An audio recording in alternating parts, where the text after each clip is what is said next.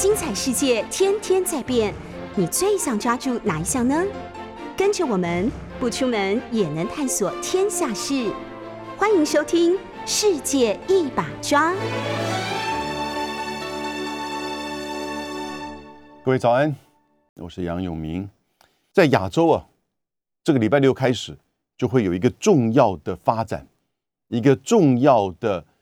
FTA 自由贸易协定，区域性的自由贸易协定的启动，也就是全面经济啊区域全面经济伙伴协定。区域英文就叫做 RCEP，RCEP。如果各位对这个名词、对这个单字还不了解的话，那今天听我为各位介绍，它会对整个亚洲经济整合产生什么影响？它代表的意涵，它对中国大陆的在亚洲甚至在全球啊的经济的态势跟版图会有怎么样的影响？那当然，站在台湾，对台湾是会有帮助还是会影响？当然，台湾不在里面。这个十五个国家组成的 RCEP 区域全面全面经济伙伴协定，包含十个东协国家、东南亚的国家，以及从东北亚到太平洋、南太平洋的日本、韩国、中国大陆、澳洲和纽西兰，总共十五个国家。本来印度也在里面。两年前，印度选择退出。如果加上印度，那个版图就更大了。但印度退出 RCEP 的谈判一度有一点 放缓下来，但是呢，还是完成了签订，而且很快的也达成他要求生效的这个要件。明年一月一号，这个礼拜六讲明年一月一号，现在好像好远的样子，但就这个礼拜六，RCEP 就会开始生效。它的规模有多大？它的规模大概人口是二十二亿的人口，占全球的三分之一。然后呢，贸易额也差不多是这样这个规模，二十三兆美元之多。哦，GDP 呢高达二十九兆美元。所以世界的三分之一人口的贸易的就在这里，就在亚洲。哦，你大概可以想象另外一个三分之二。当然不是美洲三分之一，或者是欧洲三分之一，因为还有加上所有其他的，所以事实上，相较于美国，大概占 GDP 全球的 GDP 可能是将近二十二兆，百分之二十左右，哦，所以整个北美大概就是二十二十一，比 RCEP 还要小。当然，美国的经济规模是世界第一大经济体，但是你知道，随着 RCEP 的整合。以及整个中国大陆和东南亚经济的快速的成长，预计中国大陆快的话，二零二五，我觉得这个可能太快，也许二零二八、二零三零就会超越美国，成为世界第一大经济体。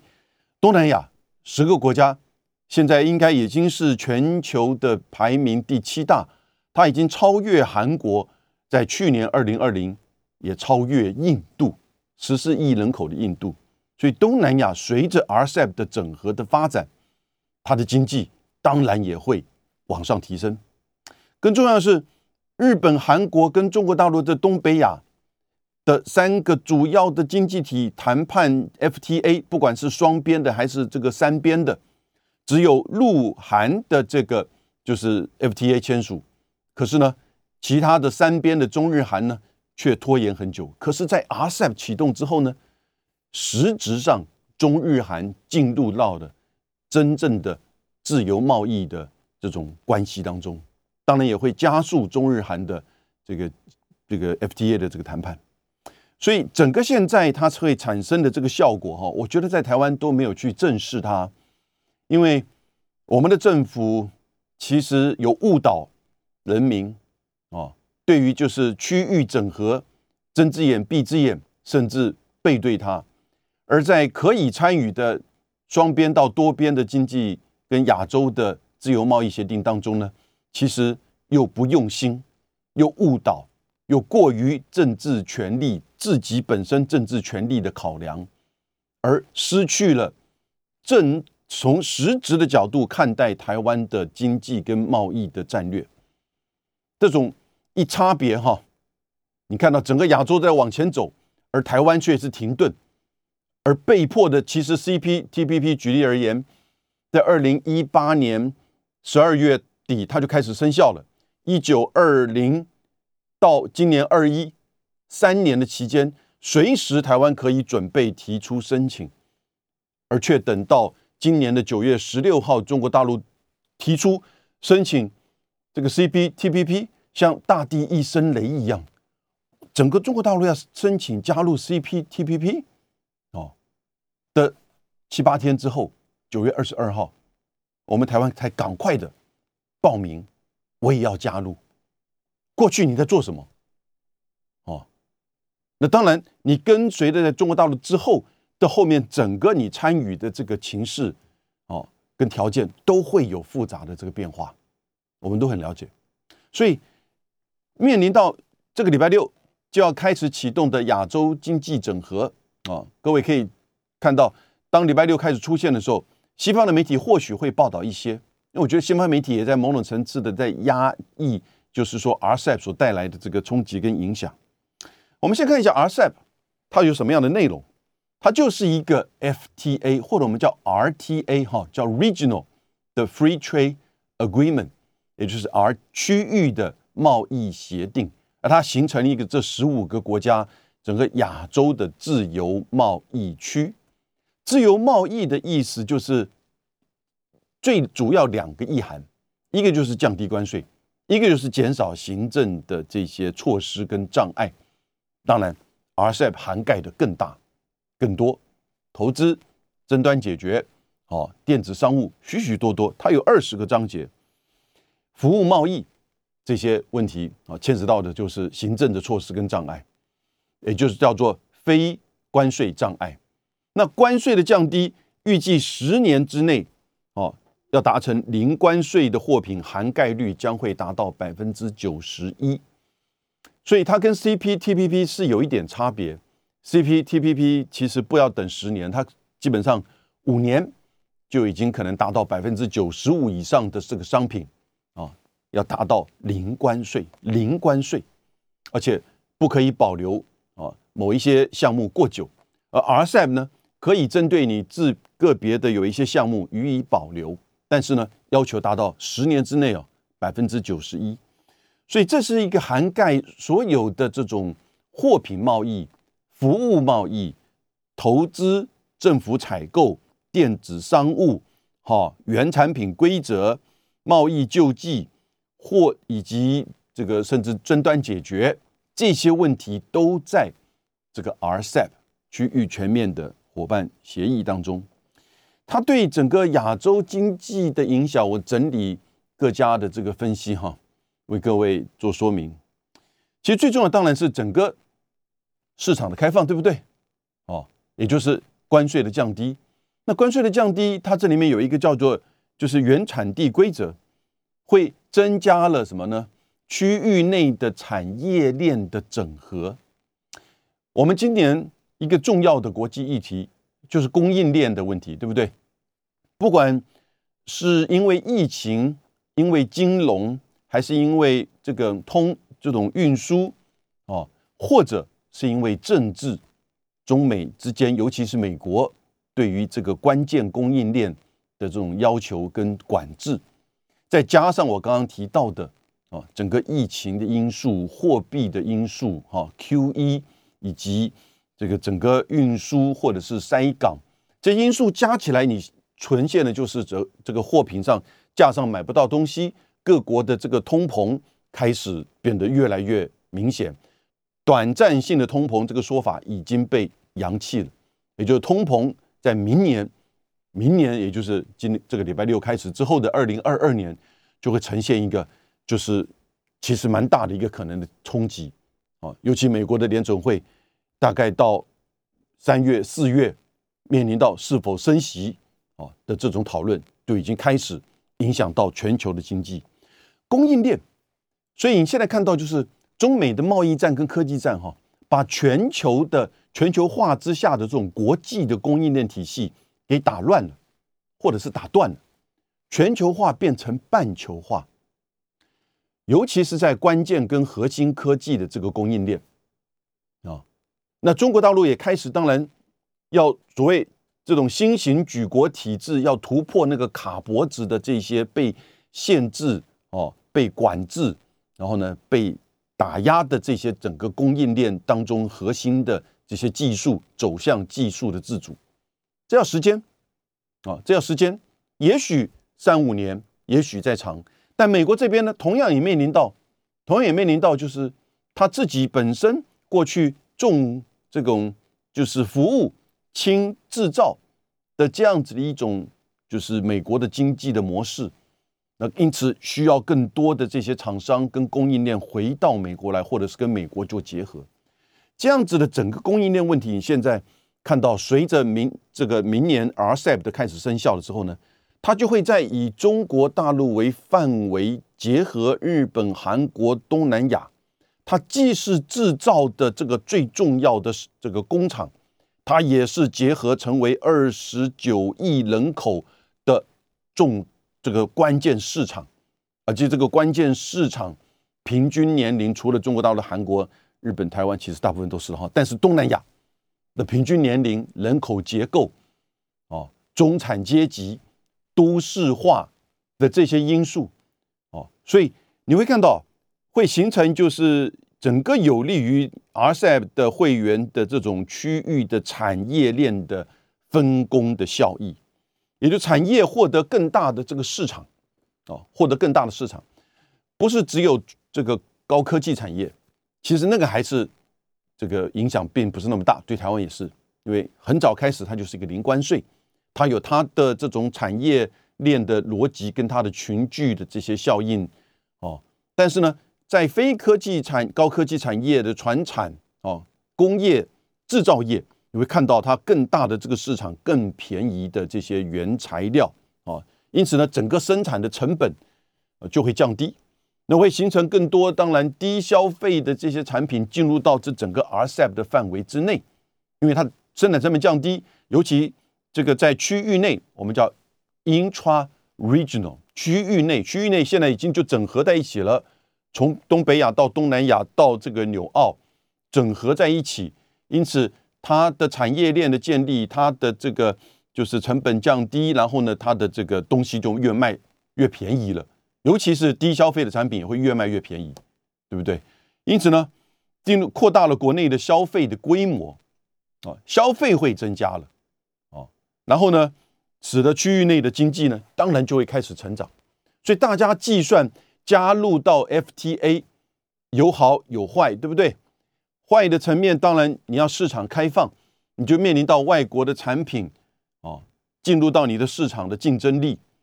然后呢，它可能因为它的这个成本比较低，当然就会打压到或者是影响到你国内的产品的哦它的这个市场跟它的竞争力。所以，尤其像是船产、农业、服务业，你面临到比较强势的经济。的这种就是跟它 FTA 的这个结合的时候呢，很多国家就会面临到就是说，呃，这种可能短期甚至到中长期啊的这种产业冲击。那产业冲击就会产生，你必须要去做救济、协助，以及最重要协助转型。光是纾困是不够的，尤其像现在疫情这两年的疫情，大家说经济纾困。根本不可能回到了疫情前的经济的这种模式了，新的就是说经济的模式已经出现，所以你要协助它转型。光是疫情对于全球化，对于这个你比如说台湾对以及对中国大陆经济的冲击就多大？要怎么样的转型？要怎么样刚好也要顺着这个区域的整合，RCEP 的这个成立，各国现在都有它的这个战略图，经济的这个战略图啊。那当然，重点都是放在这个区域的啊经济的这个发展。那第二个就是整个 RCEP 的实施对亚洲经济整合的影响是，当然我们刚刚提到了那个货品贸易，这是刚刚一直谈到的这个层面，对不对？科技业、船产业、哦农产品业几个这个大的这个就是项目，百分之九十一的产品哦，要达到在十年之内达到零关税。我想大部分国家其实可能大概都在五年之内可以完成，少部分也许像是中南半岛的这个国家或东南亚的这些国家啊，但它也随着就是说它融合到这个区域的产业链里面啊，市场的这个开开放，它当然也会做它自己本身的经济的转型跟提升。但是呢，另外一个层面就是 RCEP 会对亚洲整合产生的这个影响，那就是非货品贸易的服务贸易。还有投资，好，还有投资，所以钱会在往这个区域里面集中，不只是自己区域内的，就是投资，你来自于区域外的外资也看好了亚洲经济的发展，随着 RCEP 的这个形成，所以外资同时也会进入。那这个时候刚好，各位，我刚才不是提到吗？美国明年会面面临到它。联准会的可能的升息，而且还不止一次。然后呢，Q E 哦的这个减少，以及美国的其中选举，所以美国的经济跟股市会受到影响的情况之下，你觉得那些资金会往哪里走？在亚洲这边呢？随着你看到这疫情的过程当中，整个中国大陆的制造。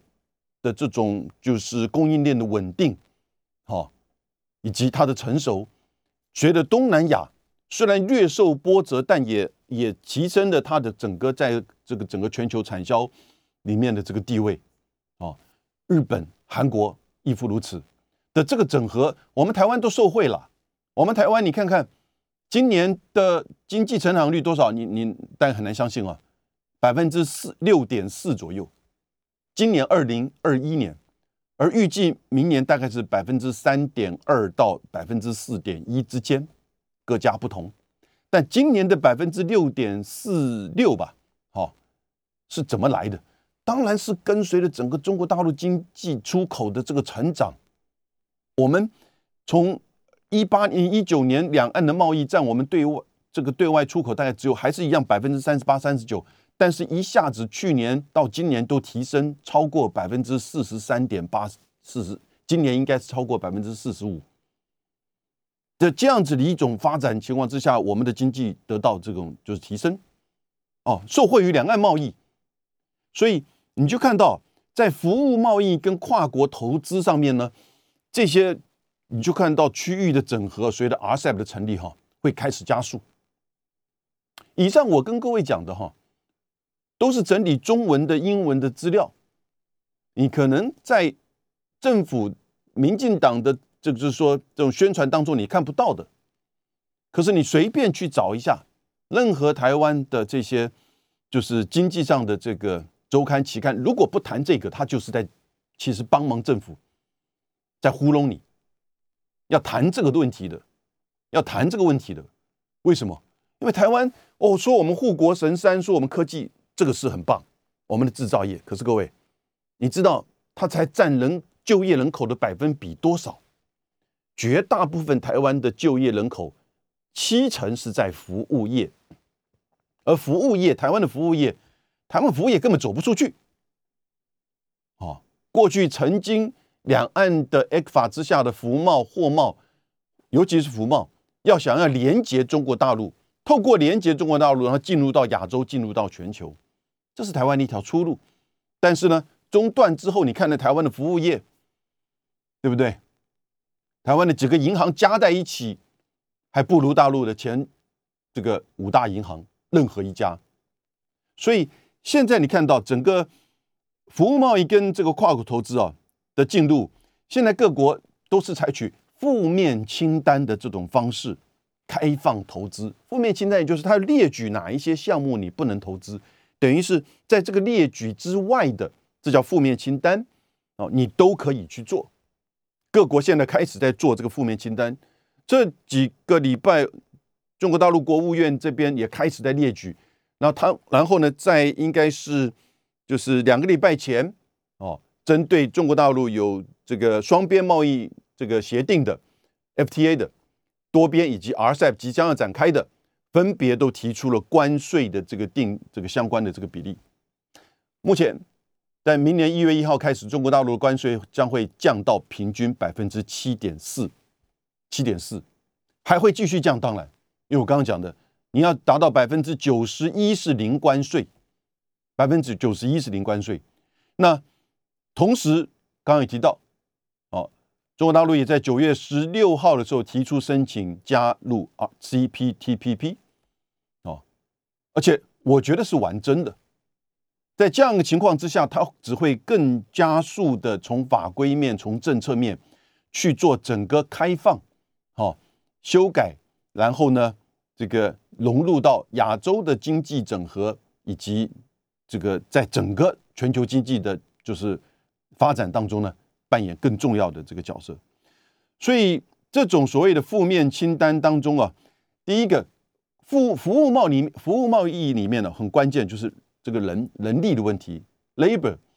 人力的这种流动也开始这个自由化，资本的流动也会开始自由化，所以 RCEP 意味着整个区域的经贸的活跃不是只有商品啊降关税，然后呢，它也牵扯到就是人力的，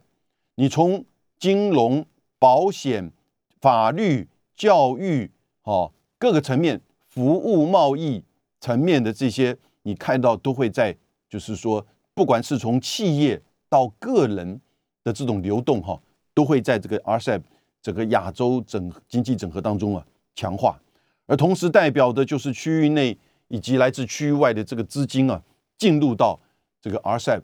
啊，更会加速就是区域的经济的发展和整合。那还有一点，那就是整个中日韩。我刚刚提过的这个有实质的这种区域贸易的整合，现在开始会随着 RCEP 的成立，中日韩三国之间正式进入到自由贸易。二零二二年要即将启动的 RCEP 区域全面经济伙伴协议，真的不要小视它，它其实代表的亚洲的第一个有意义的。就是以亚洲为范围的自由贸易协定，CPTPP 十一个国家，目前其实涵盖的是跨太平洋的，因为它叫跨太平洋嘛。那也目前，当然中国大陆虽然提出申请，但还没有加入啊的情况下，那它虽然是高标准的 FTA，可是呢，它代表的这个规模哈，跟 RCEP 还是差别蛮大的。而且慢慢它的重叠性跟 RCEP 慢慢将来会扩大，韩国也提出申请了哦，然后未来看看是不是东南亚更多的国家会参与，英国也加入，所以它将来会是一个更为就是说跨这种区域的，可是 RCEP 呢却是以亚洲为主的，呃，RCEP 的规定要在生效之后一年半之后才可以啊。就是加入这个接受这个新会员的这个加入啊，目前香港已经在排队。那香港当然是在中国大陆同意之下，香港已经和东南亚国家签署香港东南亚的这个 FTA。那将来香港会不会用什么样的方式啊加入到 RCEP？当然现在讲是不是还有其他的国家啊言之过早。可是台湾要申请加入 RCEP，我觉得是非常困难，几乎是不可能。因为 RCEP 这里面它的历史是二零一三年开始启动谈判，而它谈判的基础是以东协 ASEAN 为主轴，它的四个啊应该是五个啊，我们现在都是把印度给忘掉了，但是谈判的过程当中，印度实际上一直都参与。五个以东协为主的区域自由贸易协定，也就是中国东协、日本东协、韩国东协，然后呢，纽澳东协以及印度东协，这五个 FTA 哦，区域的这个自由贸易协定，以它为基础，二零一三年想要把它整合在一起，因为既然都是以东南亚十个国家哦整合在一起呢，变成叫做 RCEP。所以，二零一三年开始就是把 这五个。那现在印度退出，因此现在明年二月这个这个一月一号会开始启动的 RCEP 就整合这四个：中国东协、日本东协、韩国东协、纽澳东协这四个变成整合在一起。那当然也不是单纯把它加在一起，事实上还重新谈判它相关的这个内容啊，提升了这个一些相关的这个规定，然后变成一个单一的 RCEP 啊，变成单一的这个 RCEP。因此，我觉得 RCEP 里面最主要的这个推动者其实是东南亚国家，其实是东协、东盟啊。当然，在这里面，中国大陆的角色很关键。非常关键，所以许多的国际媒体认为 RCEP 是中国所推动或主导，不对，也对，啊，不对，是我刚刚所说的，东协的角色其实是最关键的。日本、韩国跟纽澳其实也是因为东协的这个角色跟他的这种积极的推动，啊，同时也是站在他们跟东协的现有的已经存在的这个 FTA 的基础之上，啊，所以没有东协。过去这个在二零一三年所推动的这一些 FTA，哦，当然不可能会启动 RCEP 的谈判，也没有东协从二零一三年以它为主轴的这种就是说推动，哦，因为要知道这里面要开放，其实最困难是许多的东协的国家，你想想看，哦，以及中国大陆，但中国大陆其实在很早的时候就确定这样一个开放的这个政策的方向，所以因此在这个过程当中，东协的角色是。关键中的关键，中国大陆的角色关键在哪里呢？因为第一个东协签订的这个 FTA，其实就是朱镕基在二零零一年所提的。然后呢，二零一零年中国东协 FTA 就开始生效，二零一零年就开始生效。生效之后呢，看到陆续的看到东西跟其他国家的这个 FTA 也同时生效，哦，然后呢才走到进一步。这个时候呢，大家当然。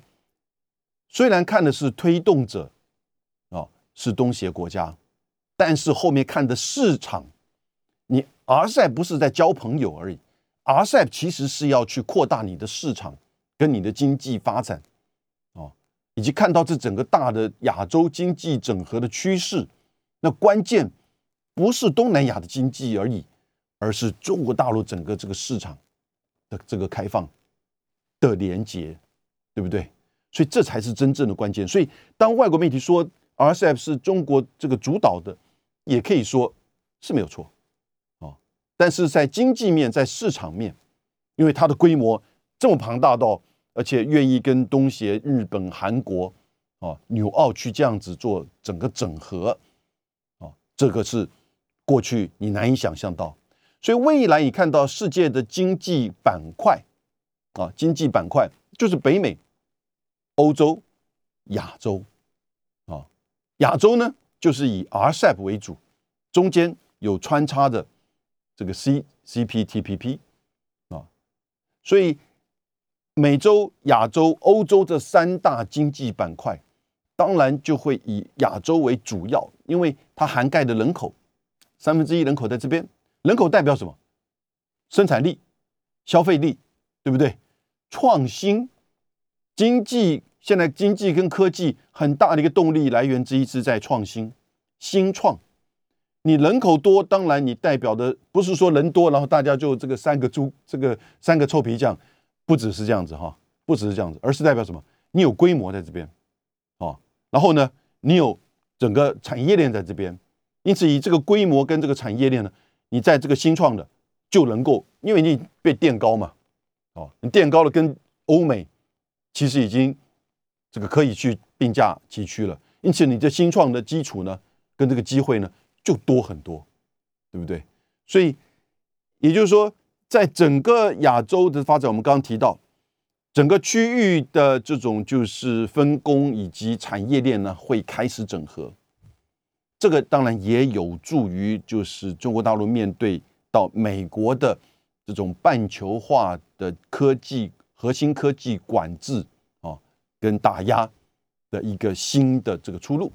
啊，那同时呢，服务贸易跟投资呢都会进入到这个区域里面，也会强化啊这个区域，就是说在整个就是货品贸易以外的这些我们刚刚提到的许多的这种金融、教育、法律哈，以及这个呃投资跨国的投资啊。以及跨区域的这个投资都会开始增加。那这叫 RCEP。中日韩的 FTA 过去，中韩的 FTA 是谈成了，中日之间也曾经启动，后来就以中日韩 FTA 也进行了好几次的回合谈判，因为政治的因素，前几年有停顿，这两年。因为看到 RCEP 要接近，就是完成这个谈判以及要开始实施，所以呢，中日韩的 FTA 又启动。那他们现在会因为 RCEP 在明这个礼拜六，明年一月一号开始生效之后呢，这中日韩等于是实质上进入到了彼此之间的这种自由贸易关系。那当然，中日韩会更进一步的加速，需要吗？当然需要，因为我刚刚讲的 RCEP 是只有在十年之内哦。达成关这个货品贸易的百分之一百分之九十一要零关税，服务投资原产地有一些相关的这个规定。可是中日韩因为就是说在东北亚之间，它的经济结构比较接近的情况之下，可以可以进一步啊进一步去这个深化啊提出更开放的啊自由贸易的这个协定啊这个是看起来目前新闻的报道，三国都有这个。这个这个意愿以及往这个方向去走，因此你看到中国大陆这边的影响是什么呢？当然，这边的影响就是说，整个有利于它的供应链在亚洲的更加的深化啊，更加的这个深化，以及呢，有助于和美国的这种竞争、经贸的竞争、地缘战略的这个竞争。啊很自然，明年一月一号开始，你就会看到西方媒体就是说，这种世界政治、国际政经这个国际政治经济形成了区块化，三大区块，我刚刚提到的美洲、北美、亚洲跟欧洲，哦，这个区块化随着就是亚洲经济的这个整合，里面涵盖着多少个？你看，中国大陆第二大经济体。日本是第三大经济体，东南亚加在一起大概是第七大，韩国韩国最近已经到第八、第就到了后面一点了哈。然后呢，哦，你当然涵盖的是这个纽澳哦，纽澳的这个虽然人口少，但是呢经济力表现也很强劲。同时跟 CPTPP 的交错，它其实也代表着更为深刻的。哦，因为在这个 RCEP 里面，你看，光在这个 RCEP 里面，日本、呃、澳洲、纽西兰、越南、新加坡、汶莱，哦，这些都是 CPTP 的成员。那同时呢，中国大陆、韩国，哦，也要加入 CPTPP。所以 RCEP 跟 CPTPP 哦，有那种交错，然后呢，相互强化。哦，当然，目前你看到的是。CPTPP 的开放的程度比较深刻，它对于 RCEP 的强化的直接的影响比较深刻。但是随着 RCEP 的这种整合呢，啊，资金跟服务业跟产品的这种产业链的建立呢，啊，你就看到它也对 CPTP 会产生这种吸纳跟强化的这个效应。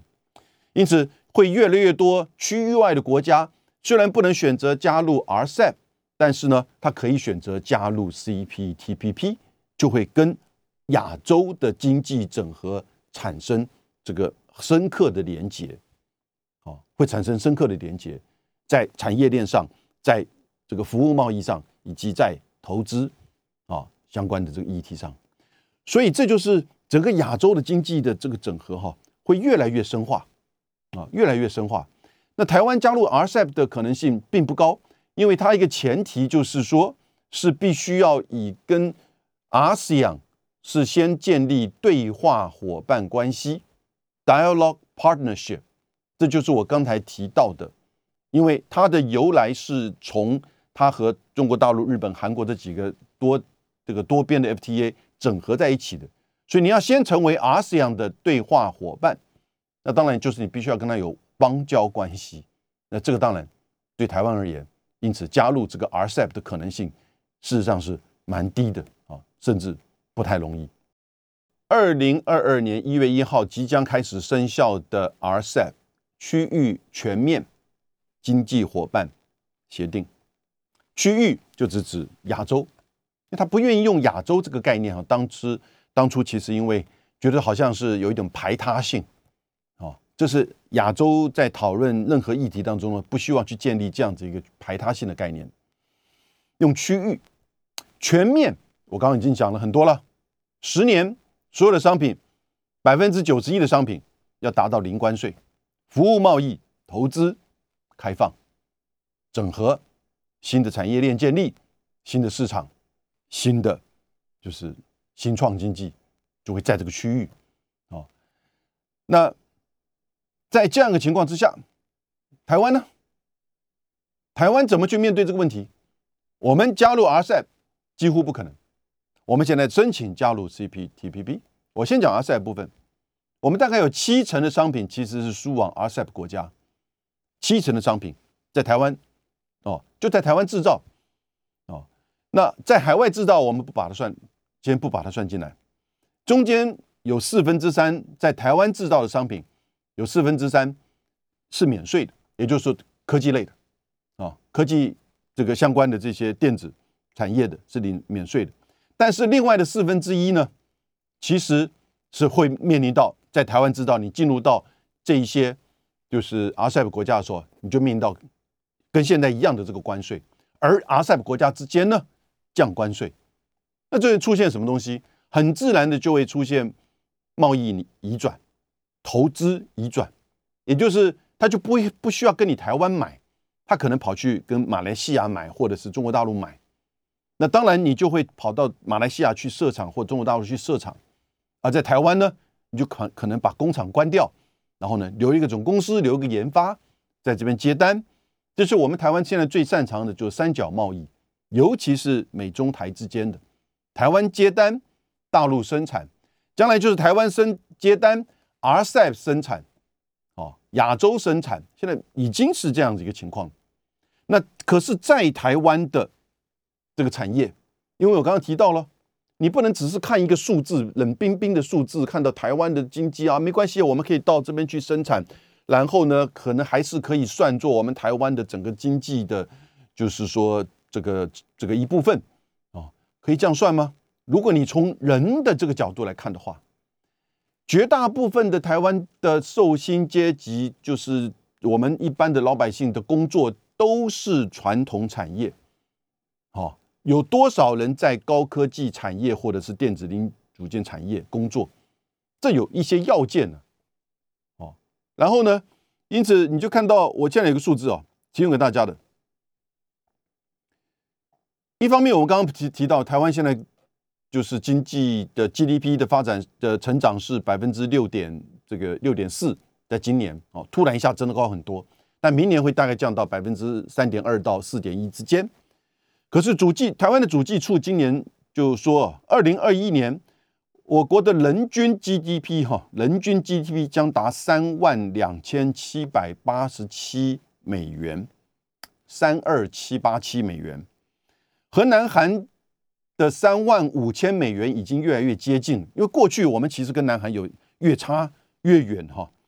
你看，在二零二二年之前，台湾的人均 GDP 大概是超越南韩的，但过去这二十年，南韩的经济的发展的时候呢？到了，就是说，二零零七年的时候，我们大概只占韩国的百分之七十四，哦，二零一六年的时候，我们将近是它的八成，所以一直在落后，现在越来越接近了。可是各位，三二七八七是多少这个台币？我们如果换算现在是二十八的话呢，哦，可能是七十多万，不到八十万，对不对？可是各位，主计处在就是。这个圣诞节之前呢，公布二十三号公布，今去年二零二零年啊，他跟公布去年，今年应该相相差并不多。台湾的薪资的中位数，就是受薪阶层的平均的这个薪资中位数是五十点一万，也是年薪五十点一万，也就是一个月不超过四。四点二万台币，啊，一个月不超过四点二万。如果你把就是年终给再扣掉的话，你一个月不到三四万块钱台币，而这是平均哦，也就表示说低的人是更低啊，也就是说有些很多台湾的这些有多少人呢？在一千一百万寿星阶层当中，有四百万是不到四万台币的。你们听众朋友当中、观众朋友当中，是不是有这样子的？一个月不到四万块的收入的？一千一百万的寿星阶层当中，有四百万是如此，所以绝大部分台湾的寿星阶层在服务业，尤其大部分都在服务业，哦，或者是传统产业，哦，传统产业。那我以前经营过一些企业，我看到在就是台湾的传统制造产业当中的薪资的这种低落，做了十年薪资还不到三万块的，很多。十年还薪资不到三万块台币哦，哦，中阶的主管也不过就是六七万块台币，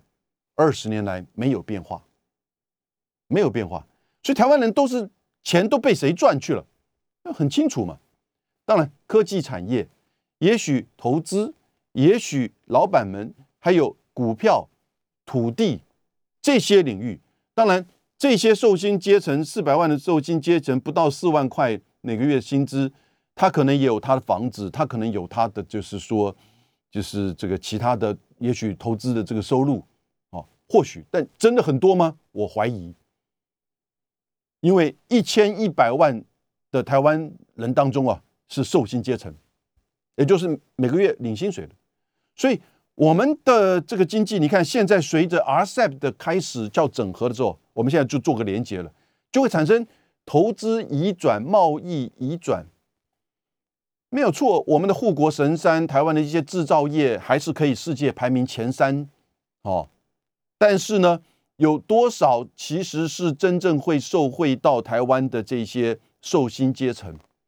因为你没有加入到这个 RCEP，你不在这里面，所以就会出现到其实被排挤、被边缘化。然后呢，投资会移转到这个东南亚，或者是投投资移转到中国大陆。甚至投资移转到这个日本去，对不对？然后呢，你就看到这些贸易呢，好，的生产制造呢，也慢慢的从台湾会减少，会产生什么东西的冲击呢？外销订单的四成，你会加速的这个传产的这个外移，产业的两极化，电子强，传产服务弱，甚至到产，哦，然后呢？以及，当然，